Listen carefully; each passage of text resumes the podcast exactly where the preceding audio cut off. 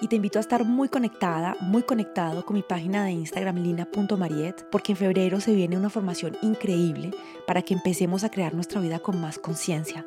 No tenemos que volvernos seres extraordinarios, ya somos seres extraordinarios. Debemos soltar las capas de programas, de condicionamiento, de miedo, de desamor que tenemos alrededor de nosotros para poder conectar con esa luz, con ese amor, con ese poder que somos en nuestro corazón. El programa va a estar maravilloso, así que te veo por el Instagram. Hola, hoy estoy muy feliz de tener una hermosa conversación con Adriana Cejas sobre cómo sanar nuestras heridas de niñez con el objetivo que nos liberemos de ellas, de todas esas heridas y de las acciones automáticas que éstas están atrayendo a nuestras vidas, con el objetivo que nos liberemos de ellas y de las acciones automáticas que éstas están trayendo a nuestra vida. Así que, Adriana, muy bienvenida a Encamina tu vida. Estoy muy contenta de tenerte aquí hoy. Hola Lina, muchas gracias. Yo también muy, muy, muy contenta, aparte de una nueva experiencia para mí. Hermoso poder tener este tipo de conversaciones que sean semillas de conciencia, ¿no? Para, para, otras personas. Así que gracias por haberme invitado. No, gracias a ti por estar aquí y además me siento muy emocionada porque me has dicho que es tu primer podcast, así que qué felicidad que sea con, con Encamina tu vida, qué rico. Gracias, muchas gracias. Adriana, y entonces para que comencemos este episodio, Cuéntame un poquito de ti, preséntate las palabras que deseas para que las personas que no te conocen conozcan sobre ti. Buenísimo. Mira, eh, yo soy Adriana, vivo en Argentina, soy una mujer dedicada a, a poder servir y ayudar y acompañar a mujeres en el proceso de sanación. Ese es mi propósito de vida, esa es mi misión en este plano. Soy mamá de dos niños, el proceso de sanación que yo trabajo con las mujeres tiene más que nada que ver con lo que yo he ido experimentando a lo largo de mi vida y esa conexión, digamos, que vengo llevando hace unos 12 años con la espiritualidad, con las herramientas holísticas que en un principio eh, incorporé a mi vida para mí y para ayudar a personas cercanas. Hoy la estamos expandiendo a lo largo de todo el mundo, en todos los países, con muchas mujeres, así que, que bueno, esa es Adri, Adri Segas. Qué rico, qué hermoso, qué hermoso poder compartir con personas que están aquí para eso, ¿no? Como para iluminar el camino de otras personas y qué hermoso poder ser esa lamparita, qué lindo eso que haces. Muchísimas gracias por eso que compartes y en tus redes, que luego voy a poner aquí también en este episodio para que las personas las descubran, compartes cosas maravillosas, así que muchísimas gracias por todos estos mensajes. Ay, bueno, gracias. Eso, eh, las redes nos han permitido eh, generar semillitas de conciencia en las personas, ¿no? Ir como despertando esas cositas que por ahí nosotros no vemos, que están ahí en, nosotras, que nos están afectando, que nos van bloqueando, nos van limitando, pero que a simple vista no podemos verlas. Y eso realmente ha sido maravilloso en muchas mujeres, porque son muchas las que, las que tienen esa, esa gratitud, ¿no? Por todo lo que compartimos en ese espacio. Sí, es muy bello, así que maravilloso, pues por allí fue que te conocí, así que también gracias a las redes porque me permiten conocer gente tan linda con la que puedo compartir. Claro, sí, sí, sí, yo amo esta era de la generación del Internet, de llegar a tantas, tantas, tantas personas. Eh, creo que en otras vidas habré sido eh, también este, este tipo de trabajo y demás, porque se me, me encanta, es algo que, que, me apasiona, con lo que me siento muy sincronizada, pero el tener esta herramienta del Internet, ¿no? Esto que podamos estar haciendo vos desde Colombia, yo desde Argentina en este momento, eh, es, es, tan maravilloso esa conexión, esa resonancia que se, se empieza a manifestar entre las almas, ¿no? Porque somos tantas personas en este, en este camino de luz, en este camino espiritual, que la red nos ha permitido justamente sincronizar, conectarnos, vibrar en la misma frecuencia, en la misma sintonía eh, y poder transmitirlo a través de la voz que es tan importante. Qué lindo. Y entonces, bueno, en el episodio de hoy vamos a hablar de heridas de infancia, de heridas que se generan con la madre, con el padre. Por eso fue que también conecté mucho contigo, por esas heridas que, que tenemos con el padre. Y entonces hablemos de esas heridas que tenemos de la infancia, de dónde pueden venir esas heridas. Bueno, tenemos que tener en cuenta que nosotros cuando nacemos eh, somos pura esencia, somos alma, somos puro ser, ¿sí? puro amor, más que nada todas las energías y las emociones que vienen del amor. Y a medida que nosotros vamos creciendo y en conexión con nuestros padres, con otras personas, eh, vamos creando todo lo que tiene que ver con una forma de adaptarnos, a de adaptarnos a la sociedad, también vamos generando emociones de miedo, y vamos creando esa personalidad, ¿no? Según lo que nos dicen que tenemos que hacer y hacer y ser, eh, y por ahí muy adaptado, ¿no? A lo que la familia espera de nosotros.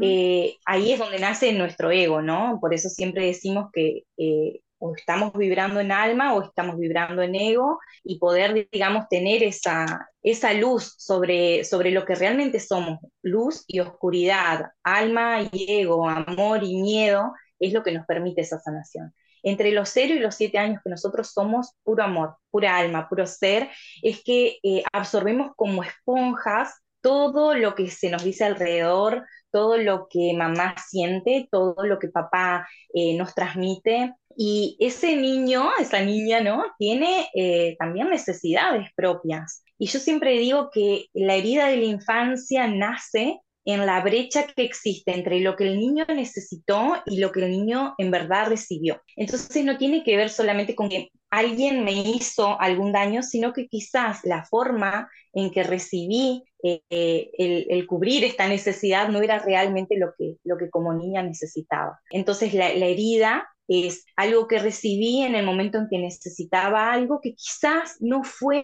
acorde a lo que realmente necesitaba en ese momento.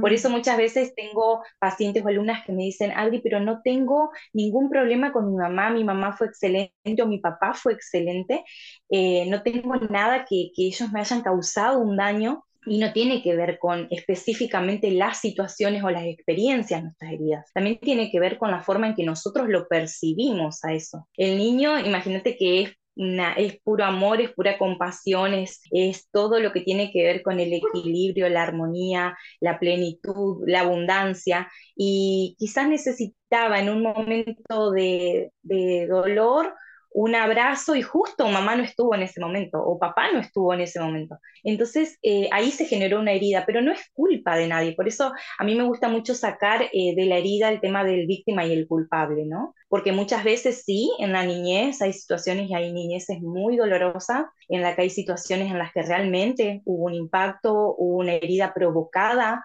eh, de dolor, de, de abusos, de rechazos eh, concretos, ¿no? Pero muchas veces también eh, hay personas que tienen relaciones maravillosas con sus padres que manifiestan heridas de la infancia y por ahí no entienden de, cómo, de por qué. Entonces me gusta por ahí eh, entender esto de que no existe un víctima y un culpable. También las cosas tienen que ver en la forma en la que la percibimos. fíjate que si, si, no sé si tenés hermanos, pero yo tengo tres hermanos más, y todos nosotros percibimos a nuestros padres de una forma totalmente diferente. Y tenemos los mismos padres, la misma crianza, en la misma casa, con las mismas situaciones. Y cuando empezamos a contar experiencias, ellos las vivieron de una manera, yo las viví de otra.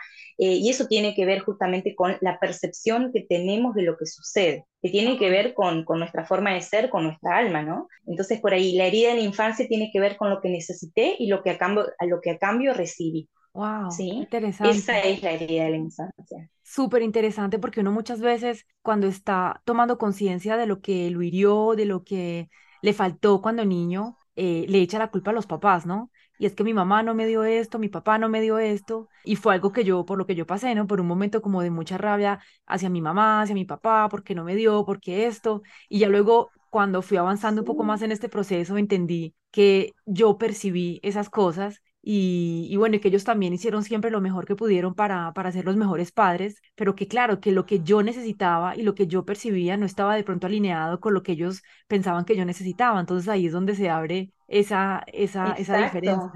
Tal cual, además ellos también son niños heridos que no han sanado y ellos también desde su eh, visión de lo que es una necesidad, según lo que ellos sintieron, nos dan a nosotros. Entonces, es, eh, y que no tiene que ver muchas veces con lo que nosotros estemos necesitando, sino en realidad con lo que ellos creían que necesitábamos. Esto se puede observar, por ejemplo, en eh, un papá que trabaja todo el día y que, que, no está nunca y que te da eh, realmente lo que necesitas en cosas materiales, el proveer, pero quizás vos necesitabas de tu papá más presencia, más juegos, más conexión, más emocionalidad, abrazos, eh, pero ese papá quizás en su infancia sufrió de muchas carencias y escasez. Entonces, por eso cree que a su hijo lo mejor que le puede dar es que no le falte nada material, eh, lo mejor que le puede dar es trabajar 24/7 para proveer de esas necesidades, más que nada material. Y esto se fue transmitiendo, ¿no? De generación en generación, que, que tiene que ver, ¿no? Con, con lo que cada uno vivió. Por eso sanar las heridas de nuestra infancia es tan importante si nosotros somos padres, eh, somos madres, ¿no? Porque eh, lo que yo sane hoy no se va a transmitir en otra generación. Claro. Por eso es tan, tan, tan importante. Sí, y sabes también, como que me pongo a pensar que si tú no sanas también tus heridas, pues finalmente vas a seguir, sí, transmitiendo esas heridas y dando lo que tú quisiste dar. Entonces, tú le das a tu hijo lo que tú quisiste dar, lo que tú quisiste recibir de tu madre, pero no ves a tu hijo como una persona individual, como una persona que es completamente diferente a ti y que necesita cosas diferentes. Entonces, súper bello eso de sanar las heridas. Una vez yo escuchaba un, un, un, ejemplo por ahí de que una herida emocional es como si tú tuvieras una herida en el brazo abierta, pero te pones tres chaquetas, igual alguien te puede dar una caricia llena de amor en ese brazo, tú tienes una herida y te va a doler muchísimo, porque lo único que puedes pensar es en la herida. Entonces lo mismo nos pasa a nosotros, ¿no? Si no hemos sanado las heridas, pues solamente vamos a respirar como por esas heridas. Así es, y de, y de hecho se van presentando situaciones, personas que vienen a mostrarnos cuáles son nuestras heridas por sanar. Mm. Es como eh, vienen a, a, reafirmar esa herida, eh, a decirnos, bueno, siempre, por ejemplo, en algunas pacientes o alumnas escucho que me dicen, eh, todos me abandonan como me abandonó mi papá, por ejemplo, ¿no?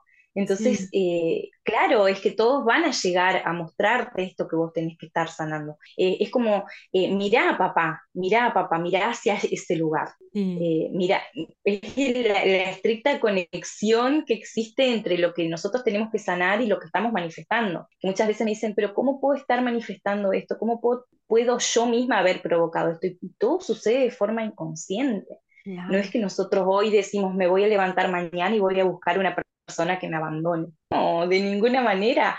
Eh, es nuestra herida la que está reaccionando, ¿no? Es la raíz de, de esa reacción, de esa eh, decisión, de ese impulso de, de, de, relacionarnos con ese tipo de personas. Claro. Pero no tiene nada que ver con, con una decisión consciente. Por eso cuando traemos conciencia y traemos luz a todo esto, eh, es que podemos empezar a dejar de reaccionar o, o de ser eh, un impulso sino más bien una decisión asertiva desde la adulta, no desde la niña herida, que busca eh, atención, que busca dependencia emocional, que busca eh, ser complacida en sus caprichos, ¿no? Eh, más que nada es como poder equilibrar eh, la niña con nuestra adulta. Eso es lo que, lo que tenemos que lograr, poder seguir dando atención, conectadas, amando nosotras mismas a esa niña interna eh, pero también los niños necesitan límites, ¿no? Eso me gusta mucho explicarlo. Nosotros, eh, cuando sanamos nuestra niña, no solamente tenemos que darle amor, compasión, atención, cuidado, valoración, respeto, sino que también tenemos que enseñarle de los límites. Mm. Hasta este momento podés eh, reaccionar, hasta este momento podés eh, actuar eh, desde el capricho, desde el, la exigencia, desde la desde el requerimiento de atención, no, en este momento voy a actuar como adulta, voy a, voy a tomar decisiones asertivas, voy a poder eh, empezar a verme como adulta. Cuando nosotros nos pasamos toda la vida reaccionando de nuestra niña, no nos estamos viendo y considerando como una persona adulta. Wow, y es también poder establecer esos sanos límites, ¿no? Sí, súper interesante. Sí, claro, para mí sanar todas esas cosas y poner la luz en, los, en las sombras es como retomar el volante de la vida de uno porque si no son todos esos Total. programas, todas esas heridas, todos esos traumas que están guiando la vida de uno en automático y uno ni siquiera sabe, porque uno escucha algo y bam, reacciona, uno ve algo y tac, sí. reacciona, todo es una reacción a todo. Y claro, no estamos Exacto. conscientes de nada de lo que está pasando. Súper chévere. Exacto. Sí, sí, sí, sí. traer conciencia, auto, autoobservación, autoindagación. Eh, es maravilloso porque uno realmente deja de, de estar en piloto automático y que la vida me lleve por donde quiera, para poder agarrar el volante y empezar a, a, a, ir hacia donde realmente quiero ir, ¿no? A cumplir las metas, los proyectos, los propósitos que como adultos tenemos y que queremos lograr. Y que muchas veces son los sueños que teníamos de niños. Sí. Eh, o vienen a mostrarnos la virtud que ese niño tiene, ¿no? Maravilloso. Y entonces cuéntame, para que entremos un poquito más en algo como más detallado, ¿qué heridas podrían ser provocadas, por ejemplo, por el padre? Eh, papá, tenemos que tener en cuenta qué, qué representa primero para poder observar qué herida pudo haber causado nosotros, ¿sí? Papá representa todo lo que tiene que ver con la salida de nosotros al mundo. Mamá era eh, el vientre, esa protección, esa seguridad, eh, nuestra casa, ¿sí? Mm. Nuestro hogar, y papá representa lo que es la salida al mundo. Entonces con ello representa la abundancia, el éxito, los proyectos, nuestros trabajos, nuestra forma de relacionarnos con otras personas y sobre todo con nuestras parejas. ¿sí? Mm. Papá es, la, es eh, la persona mediante la cual nosotros vimos cómo se entrega el amor. Mamá es el amor con nosotros y papá es cómo trataba mamá, es el primer prototipo del amor que nosotros podemos observar fuera. En, las mujeres más que nada se da que papá es nuestro primer gran héroe. Desde niña, desde nuestra mirada de niña, ¿no? Vemos a papá como eh, el grande, eh, un ideal, eh, lo mejor, ¿no? Obviamente siempre teniendo en cuenta que papá no nos esté dañando o esté causando un dolor específicamente, ¿sí? Porque ya sabemos, hay niñeces que son realmente muy marcadas eh, pero hablando de una, eh, de una relación, en, mm, digamos, eh, natural o más general, más mayoritaria, papá sería esa persona que viene a mostrarnos un ideal de lo que es el amor, de lo que es la relación de pareja. ¿sí? Mm. Viene a ser como la forma en la que voy a elegir luego a los hombres. en la salida ¿sí? Viene a ser, ese, el papá viene a mostrarnos de qué manera eh, soy eh, digna de merecer amor. Wow. Entonces, cuando yo, por ejemplo, tuve un papá eh, con un abandono físico, voy a buscar hombres que de alguna manera, porque no es que buscamos desde el consciente, sino siempre inconsciente, personas que me abandonan o que, están, eh, que, que, me ponen en ese miedo de sentir abandono, que me están mostrando la posibilidad de que esa persona me abandone. Entonces lo que genero es dependencia emocional, mucho apego, la necesidad de tener una pareja, no eh, la elección de querer compartir mi vida con alguien, sino poner a mi pareja como el centro de mi mundo. Esto cuando nosotros tuvimos un papá eh, que nos abandonó, abandonó físicamente, ¿sí? Cuando nosotros, por ejemplo, tuvimos un papá que nos abandonó emocionalmente, y no tiene que ver con que papá decidió abandonarme, y traigo siempre esto al tema porque muchas veces me dicen, Adri, pero mi papá no, no, no era malo, no me quiso abandonar, ¿no? un papá presente físicamente, pero que al que no me pude acercar a contarle mis problemas, al que no me pude acercar para darle un abrazo, que de alguna manera eh, no me vio, decimos desde las terapias, papá no me ve, mm. ¿sí? Eh, son por lo general personas exitosas en lo que hacen, son muy buenas, digamos, en lo que desempeñen su trabajo, en, todo lo que sea la, la forma de manifestarse en la vida, pero con relaciones bastante complicadas, pero porque no porque la otra persona venga a abandonarte, sino ya porque eh, el miedo al compromiso es de uno mismo. Está todo bien y de repente eh, hago, hago, digo o tomo la elección de abandonar esa relación porque, porque el miedo al compromiso es de uno. Ahí estás hablando tú de la hija, de la hija herida que es exitosa, logra muchas cosas en su vida, pero no es capaz de comprometerse con un hombre por el miedo al abandono. Y básicamente porque hubo una desconexión en lo que tiene que ver con lo emocional, no había compromiso emocional y, mm. amor eh, entre papá e hija. Entonces es como no haber aprendido del buen amor, del amor sano, ¿no? Entonces como eh, no, hay, no hay una forma sana de relacionarte. Entonces ahí es cuando nosotros podemos llegar a ser eh, extremadamente celosas y llevar nosotras conflicto a las relaciones o ser infieles, nosotras mismas provocar las rupturas de nuestras parejas, eh, la falta de compromiso, ¿no? Eh, así más o menos como podemos observar si hubo un papá ausente emocional. Claro, autosabotearse. Sí, totalmente, autosaboteas tus relaciones porque básicamente no, no, no, hay forma en la que vos aprendiste a amar, no, no hubo eso. Wow, qué interesante eso.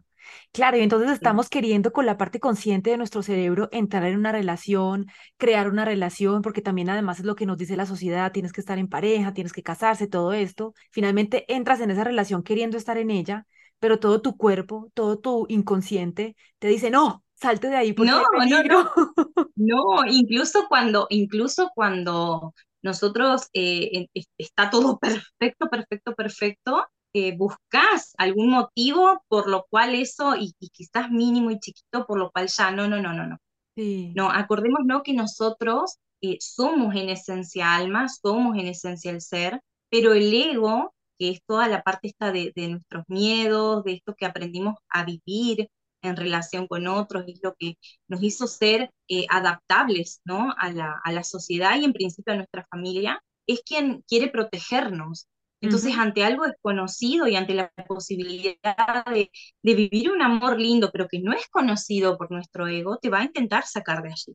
No, porque no, no, hay peligro aquí, ¿no? No, no es algo que esté dentro de tu sistema, claro, ¿sí? Nuestro, tu sistema de creencias, tu sistema de, de- en tu forma de amar, en tus creencias, tus memorias, toda tu información que tiene que ver con la forma de relacionarte de pareja, eh, no existe la, la, la relación con un compromiso, con una, eh, en el cual eh, decidís por toda la vida, digamos, compartir con el otro, ¿no? Sí, no, no digo que compartir toda la vida eh, tiene que sea lo bueno o lo malo, o no, no, porque claro. es como que entrar en un estereotipo, ¿no? De decir, bueno, cumplamos todos lo mismo, pero tiene que ver con que en tu sistema e- esa forma de amar no existe. Ok, entra uno en una relación como con un pie adentro y un pie afuera. Qué interesante. Claro, por si las dudas me tengo que ir.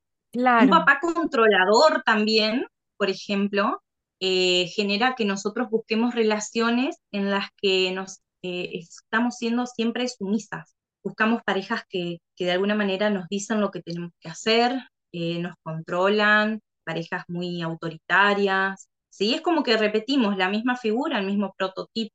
Entonces, no, no somos totalmente independientes. La mirada de tu pareja siempre va a ser mucho más importante que la propia incluso en esto, en esto con, con papás muy controladores, eh, yo puedo ver que hasta nosotras eh, cuestionamos nuestras propias eh, virtudes y nuestros propios valores. Llegamos a creer que lo que la otra persona considera un valor es lo que, lo que realmente es, ¿no? En ejemplo, por ejemplo, sería, para mí es muy importante la honestidad, pero si mi pareja me está siendo deshonesta y en algún punto me dice, pero no, yo soy honesto, estoy acá con ustedes, estoy siempre con vos, pero igual sabés que no está siendo honesto, en realidad terminamos nosotras mismas cuestionando esa, ese valor. Eh, entonces siempre vuelvo al punto con mis, con mis pacientes de, de volvamos a cuáles son tus valores y qué, qué, qué considerás que es este valor para vos. wow. Porque ante la sumisión creemos que lo que el otro dice es la verdad, que lo que el otro dice es lo que lo que corresponde o lo que realmente es, ¿no? No nos cuestionamos en absoluto nada, nada, Mm. nada, nada. Ay. Adriana, qué conversación tan chévere. Mira, acá estaba anotando unas preguntas que me vienen de más cuando te Ajá. escucho hablar, porque ahorita estabas hablando de disponibilidad emocional y me gustaría como que explicaras eso porque yo no sé si, si está claro para todas las personas que nos están oyendo.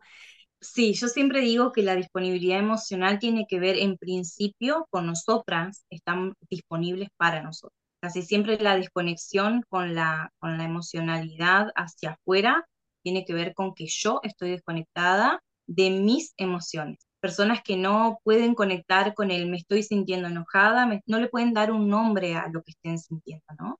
Ok, Eh, no pueden eh, darle esa definición a lo que están sintiendo en ese momento. Entonces, en ese caso, nosotros lo que tenemos que hacer no es volver al centro, volver a trabajar con nosotras mismas, poder comprender que cualquier tipo de emoción es, eh, es legítima, es válida, porque muchas veces pasa de que nosotras mismas nos cuestionamos lo que estamos sintiendo eh, y no, estamos, no somos claras con nosotras mismas. Entonces, en ese punto en el que no somos claras, no estamos siendo coherentes con nosotras mismas y, por supuesto, ¿qué genera afuera? Incoherencia, falta de claridad, falta de eh, reciprocidad en un, en un vínculo. Entonces, obviamente genera que no estemos ni nosotras disponibles para nosotras mismas y por ende no disponibles para el resto de las personas Claro. la, la, la, la, falta de conexión, digamos, con nuestras emociones te lleva directamente a armar como un muro alrededor tuyo con, mediante el cual eh, nadie pueda venir a causarte ninguna emoción que no esté dentro de tu radar, ¿no? Mm. Pueda llegar a sentir vulnerada, porque el tema con la niña interna es justamente que nosotros eh, nos sentimos vulnerables ante todo, todo nos afecta, todo nos duele, lo que sea que haga la otra persona me va, me va a volver a revivir esa herida, la va a volver a abrir eh, y me voy a volver a sentir vulnerable. Entonces, Ujú. cuando sanamos la niña interna, volvemos a conectar con las emociones, es que, volve, que podemos nosotros empezar a responsabilizarnos de otra manera de nuestra vida y ya nosotras dar protección a esa niña interna, ¿no? Ya comprender que quizás de niña pude ser víctima de una situación, pero de adulta ya no. Ya de adulta soy eh, absolutamente responsable de lo que quiero en mi vida. Mm. Eh, y la disponibilidad em- emocional tiene que ver también con de la forma en la que estuvieron disponibles para mí, eh, porque quizás eh, yo aprendí que no existe la disponibilidad emocional, eh, que yo necesité, no sé, un, una, unas palabras de aliento, de contención, de amor, y no hubo eso en respuesta, ¿no? Entonces la disponibilidad emocional en ese caso no existe dentro de mi radar y dentro de mis creencias. Entonces no puedo estar disponible para el otro y, y y lo que se genera, por lo general, en, esa, en esas relaciones es, eh, causamos mucha asfixia emocional a la otra persona, ¿no? Porque estamos como buscando que todo el tiempo la otra persona me esté dando algo que no, que no me estoy dando yo, básicamente, Ajá. ¿no? No sé si esto responde un poco a la pregunta que me hacía. Sí, es como, yo lo veo como, por ejemplo, si, si tú misma no puedes eh, sentir tu tristeza, ¿cierto? Que no has sido o no has aprendido a verla, a sentirla en tu cuerpo, a, a gestionarla, ¿cierto? Con esa inteligencia emocional, entonces para ti va a ser muy difícil recibir la tristeza de una persona al frente tuyo, bien sea tu amiga, Ah, tu hijo, tu esposa. O sea, va a ser imposible. Vas a criticarla, vas a juzgarla, que tan débil, no sé claro. qué. Entonces, para mí es como eso, ¿no? Es, esa de pronto es esa, mm, esa disponibilidad emocional que no tuvimos cuando niños, que de pronto nos sentimos tristes porque se nos cayó la paleta o las cosas que son importantes para nosotros siendo niños y que para un adulto no lo Bueno, es. tiene que ver, ¿no?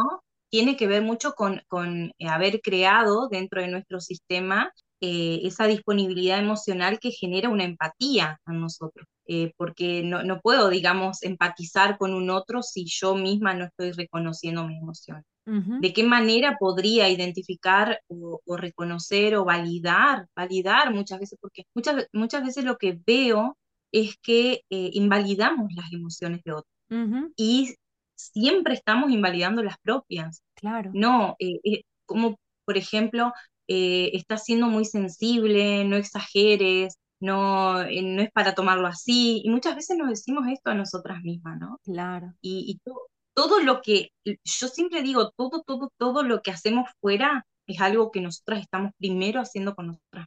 Todo, eh, desde la, el- la crítica, los juicios, el no perdón es no perdonarte a vos misma, el Claro, culpabilizar es estar culpabilizándote. Lo primero, yo siempre digo, lo primero que uno tiene que hacer es salirse del lugar de. Eh, mientras te sostenés en un lugar de, víctima y, y te pensás como una víctima y te ves como una víctima, que alguien te causa daño, que alguien no cambia, que vos estás esperando que la otra persona haga, diga o haga algo y no lo hace, te sostenés en ese lugar de víctima que lo único que hace es mostrarte todo el tiempo que las personas llegan para dañar. claro, Porque en, la medida en que vos estés en un lugar de víctima, no existe otra posibilidad de que la otra persona no sea un culpable. Esa es una forma de relacionarnos tan dolorosa porque siempre vamos a creer que el otro es culpable, el otro es culpable, el otro es culpable, y lo único que generamos en nosotras mismas es daño. claro, Entonces, lo primero para sanar es correrte de ese lugar de víctima, eh, tomar la responsabilidad de todo lo que sucedió, de lo que sucede, de lo que podés hacer al respecto de todo, ¿no? sí. Eh, dejar de esperar fuera lo que nosotras mismas podemos darnos. Yo muchas veces veo que las mujeres reclamamos eh, atención, tiempo, eh, dedicación, amor, eh, y no nos damos eso a nosotras mismas. sí, Eh, o sea, eh, yo siempre pregunto a mis alumnas o pacientes, ¿no? ¿cuánto tiempo compartís con vos misma? Tiempo de calidad, tiempo en el que te estés dedicando a vos misma, ya sea para tu desarrollo personal, para tu evolución, para mimos, autocuidado. Y, y me dicen, no, muy poco tiempo. ¿Y, y por qué entonces eh, esperás que si que otra persona eh, esté gustosa, deseosa y feliz de estar con vos y vos misma no estás siendo feliz con vos, eso ¿no? es Entonces, algo que primero es es eso, ¿no? Construir eso, Sí, construir esa base en la que no necesito nada externo, tengo todo, tengo todo lo que me puedo dar, tengo todo lo que, lo que necesito, lo que quiero, lo que, pero decido desde, desde un lugar sano y no desde la necesidad, sino desde el compartir, eh, vivir con, y compartir con otras personas, ¿no? Mis luces, mis sombras, mis virtudes, mis talentos y los de la otra persona también. ¿no? Porque en claro. realidad la pareja no es necesaria, la pareja es simplemente la persona que viene a, a ayudarte a evolucionar y vos a él, ¿no? Esa, es la misión de las parejas. Sí, maravilloso. Retomar nuestro poder y aplicar al 100 cada que puedas esa ley del espejo que es increíble, infalible. Sí, Sí, infalible, sí, tal cual. Eh, sí, existe una, una frase gatillo Oponopono que a mí me encanta, que es una terapia que, que aplicamos, que es el 100% responsabilidad, ¿no? 100% responsabilidad. sí, Soy 100% responsable de lo que estoy manifestando. Y nosotros podemos decidir eh, seguir aprendiendo, que esto yo siempre lo explico y, y me parece que si, si todas las personas supiéramos esto, sería tan diferente para todos. Nosotros podemos aprender y evolucionar, porque esa es la misión de nuestra alma en este plano, aprender y evolucionar desde situaciones de dolor, desde experiencias traumáticas, desde personas que vienen a mostrarnos una herida, un dolor, un, un, un trauma, o desde eh, el desarrollo personal, desde escuchar este tipo de podcast, desde leer libros, desde ver videos que, que contribuyan, ¿no? a ese desarrollo y esa evolución. Y eso, por supuesto, que hace el, la evolución y ese proceso mucho más fluido y amoroso y compasivo con una misma claro. Pero eh, muchas veces eh, desde la inconsciencia, ¿no? Y desde no querer traer luz a estas cosas, decidimos simplemente, bueno, me doy, me doy contra el muro, me doy contra el muro, me doy contra el muro y aprendo. Bueno, viene otro muro y viene otro muro y hasta que aprendo. Y, y así Sí, vamos por la vida, ¿no? claro, Ima- Imagínate que todos pudiéramos empezar a aprender y sanar y empezar a transitar esta evolución de una forma mucho más fluida y compasiva con nosotros maravilloso. eh, sería totalmente diferente y desde el cien por Maravilloso. ciento responsabilidad, Sí, ¿no? muy lindo, Y genial. desde la observación plena de lo que vos decías, nuestros espejos, porque todos vienen a mostrarnos algo, Sí, algo por sanar o algo que hemos sanado o algo que nosotros eh, eh, todavía está generando ahí un, un conflicto en, en nosotros, o algo sí. que también muestra nuestros talentos y nuestras virtudes, nuestra parte más lumínica, ¿no? De nosotros mismos. Ay, qué hermoso. Sí, definitivamente trabajar en uno es el mejor regalo que uno se puede dar a uno mismo eh, y también a las Sí, generaciones que vienen, ¿no? Porque deja uno de, de reproducir los mismos patrones, hasta para los padres también uno empieza a cambiar, ellos también empiezan a verse, la familia. Yo creo que hay un impacto muy grande en, en todo el mundo cuando empezamos a despertar a lo que realmente somos, a esa luz que realmente somos y es un trabajo que es muy, muy, muy individual y, y qué Y algo que es súper importante, algo súper importante, Lina, también es dejar de, de ponernos etiquetas, ¿no? Que yo creo que, que eso es algo también fundamental. Dejar de ponernos nosotros primero, nosotros mismos etiquetas, y dejar de ponerle etiquetas al resto de las personas. Primero con nosotras, como siempre, porque todo lo que hacemos fuera lo hacemos dentro, entonces primero nosotras, dejar de etiquetarnos como soy celosa, soy eh, controladora, soy impulsiva. No, porque eso simplemente es el reflejo de una herida por sanar. Esa no es tu personalidad.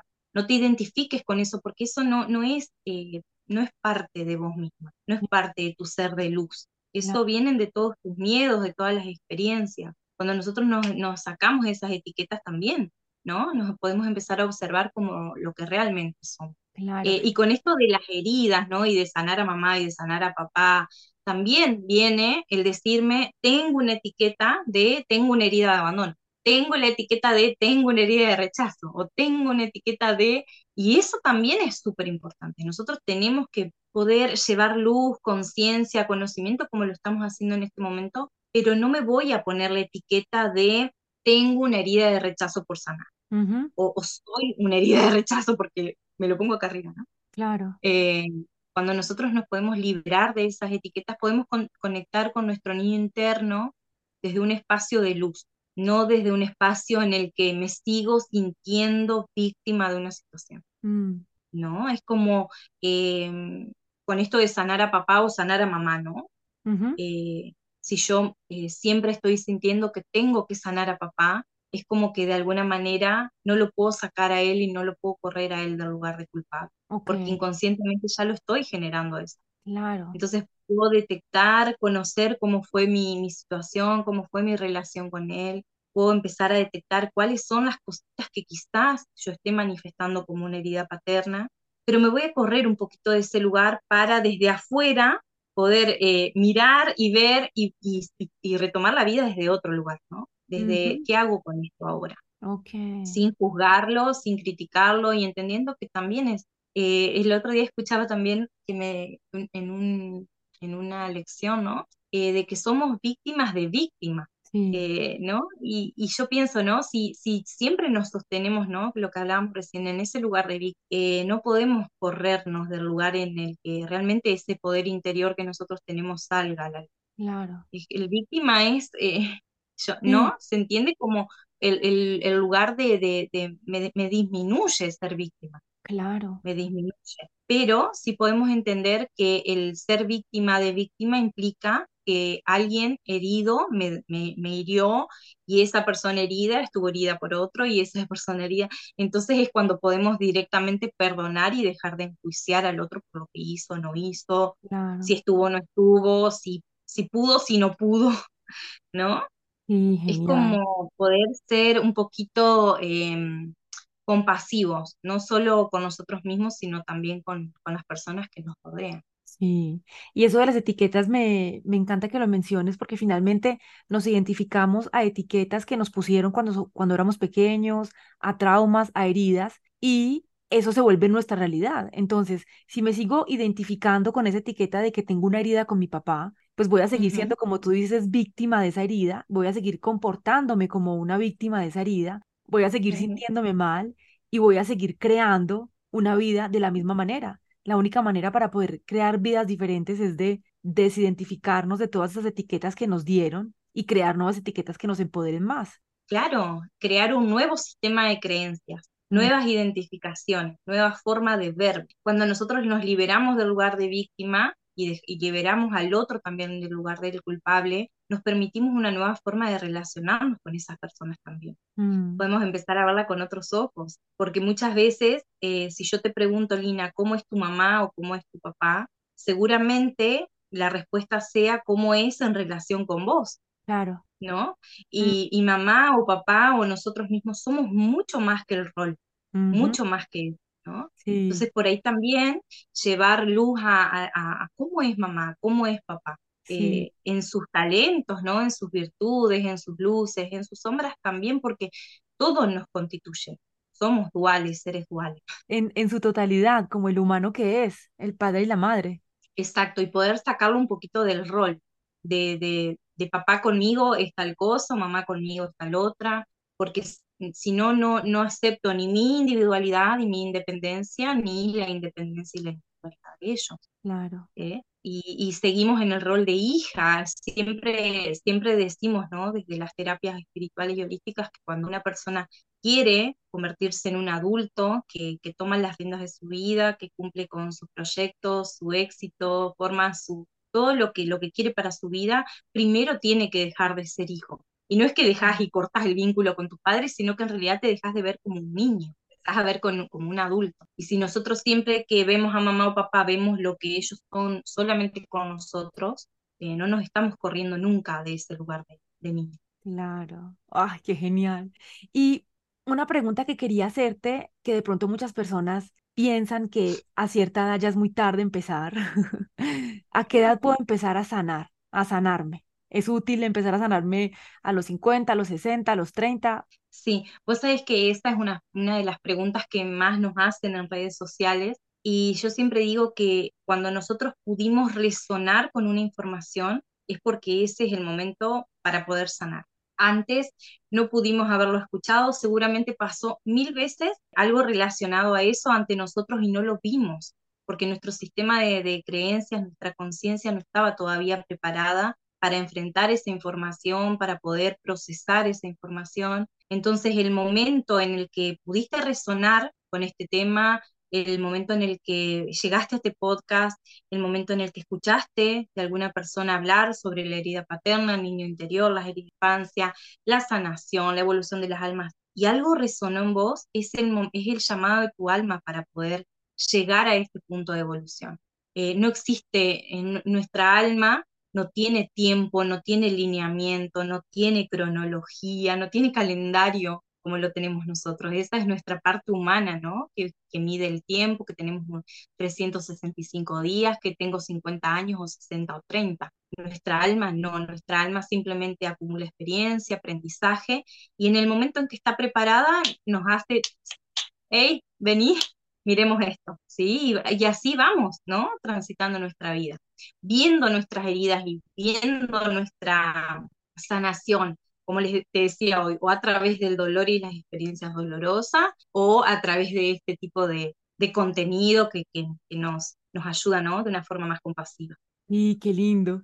Sabes que pensando en eso que, que dices ahorita, en estos días escuché una historia que me encantó, que decía, bueno, un señor que acá estaba caminando, llegó a un pueblito, llegó a una casa y pidió agua. Entonces el señor de la, de la casa le dice, sí, entre que allá en el patio hay un, hay un pozo, saque agua. Entonces el tipo va, saca agua y ve un perro que está llorando y llorando, está sentado al lado ahí en el patio y llora y llora ese perro. Entonces el tipo toma agua, sale y le pregunta al dueño de la casa, venga, tan raro ese perro porque está llorando tanto ahí sentado, ¿qué es lo que le pasa? Y entonces el dueño de la casa le dice, es que está sentado encima de una puntilla. Y entonces el tipo que vino a, a, a tomar el agua le dice, ¿por qué no se levanta? ¿Por qué no se va? Y dice, porque aún no está sufriendo como lo suficiente para que se pare. Entonces me pareció súper chévere esta historia. Sí, sí, sí, sí. Y eso nos pasa tanto, Lina, tanto. Wow, es como cuando eh, veo por ahí que están, eh, estamos en relaciones muy dolorosas y lo veo con mis pacientes, ¿no? Ponte, hay una relación en la que tu pareja te está haciendo infiel y en lugar de irte y marcar un límite y, y, reconocer que no te mereces eso, que mereces honestidad, coherencia y simplemente sos clara con vos misma y coherente, te vas, no, eh, seguís eh, eh, pidiendo explicaciones y que por qué y que qué te hice yo y que cómo es ella y como para, para seguir cargando de dolor esa situación, ¿no? Para seguir como lastimándote un poco más, un poco más, un poco más. Es como el perro sentado llorando. Y muchas veces nos pasa eso. Es como como necesito sufrir, necesito, eh, también el otro día hablaba con, con, mi, con mi coordinadora, con mi coequiper, eh, nos reíamos de una, de una imagen, un meme de redes, que decía, estaba la, la, terapeuta y el paciente, ¿no? Y el paciente le decía, no quiero soluciones, quiero culpables. no, no me saques de mi problema, dame más para, para, odiar a esa persona. Claro.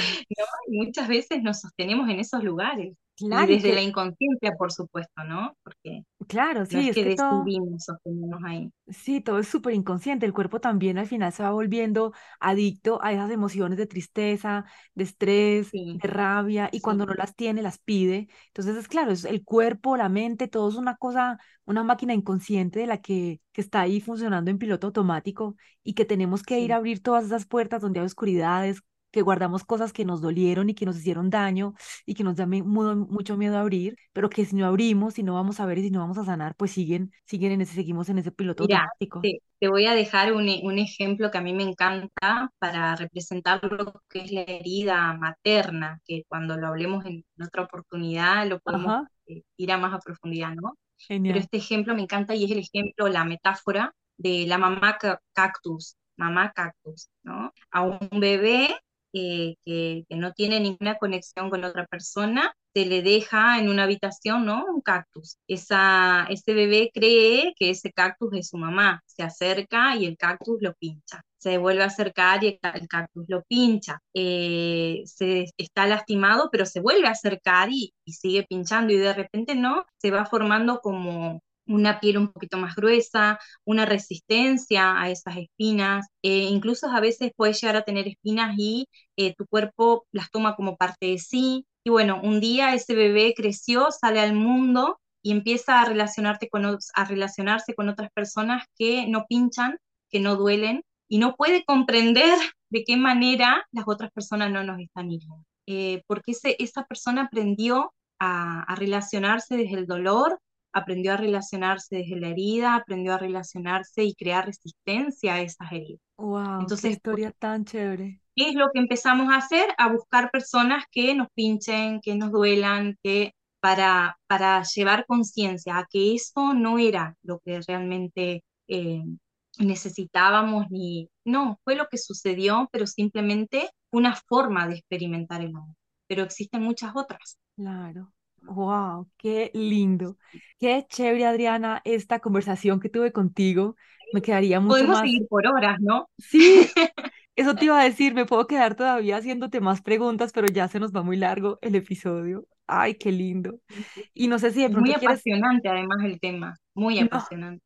espectacular, claro, porque finalmente de allí también vienen muchos de nuestros dolores, de esa infancia que aún no entendemos o que no, que no hemos tenido como la valentía de ir a ver, Sí. ¿cierto? Entonces es, no, es un tema maravilloso.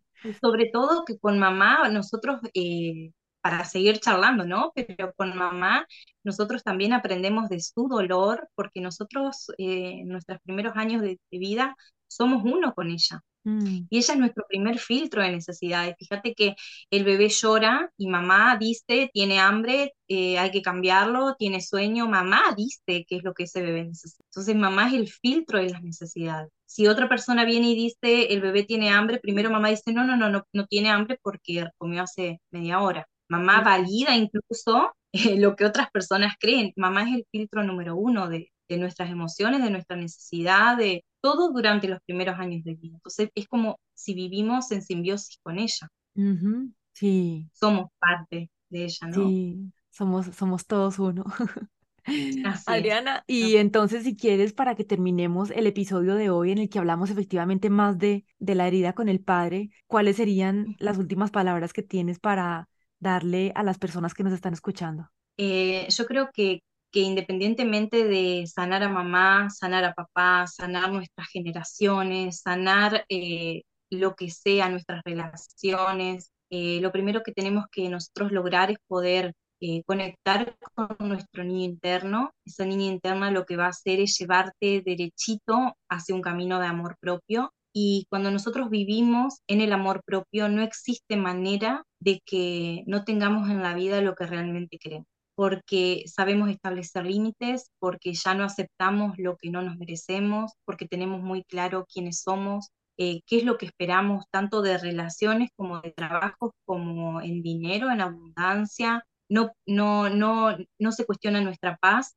La paz es lo primero que uno busca, la paz mental, emocional, la armonía, el equilibrio. La base firme de amor propio es lo que realmente te permite vivir como querés vivir. Y de esa manera, cuando te amás a, a vos misma de una manera sana, es que podés eh, permitirte amar a otros de una manera sana. Porque muchas veces no nos sentimos dignas mm. de ser amadas, porque no nos estamos dando amor y no conocemos el amor sano, entonces no hay forma de que podamos vivir un amor sano con otros si antes no lo estamos sintiendo con nosotras mismas. Entonces el amor propio es la base de todo y el trabajo del amor propio, la autoestima, la autovalidación, la autovaloración, el autorrespeto, es conexión con tu niña interna, porque es esa niña interna la que tiene todas las necesidades, es esa niña interna la que no ha sido atendida, no ha sido eh, cuidada, protegida, es ella la que se siente insegura. Cuando nosotros logramos vivir en armonía con esa niña interna,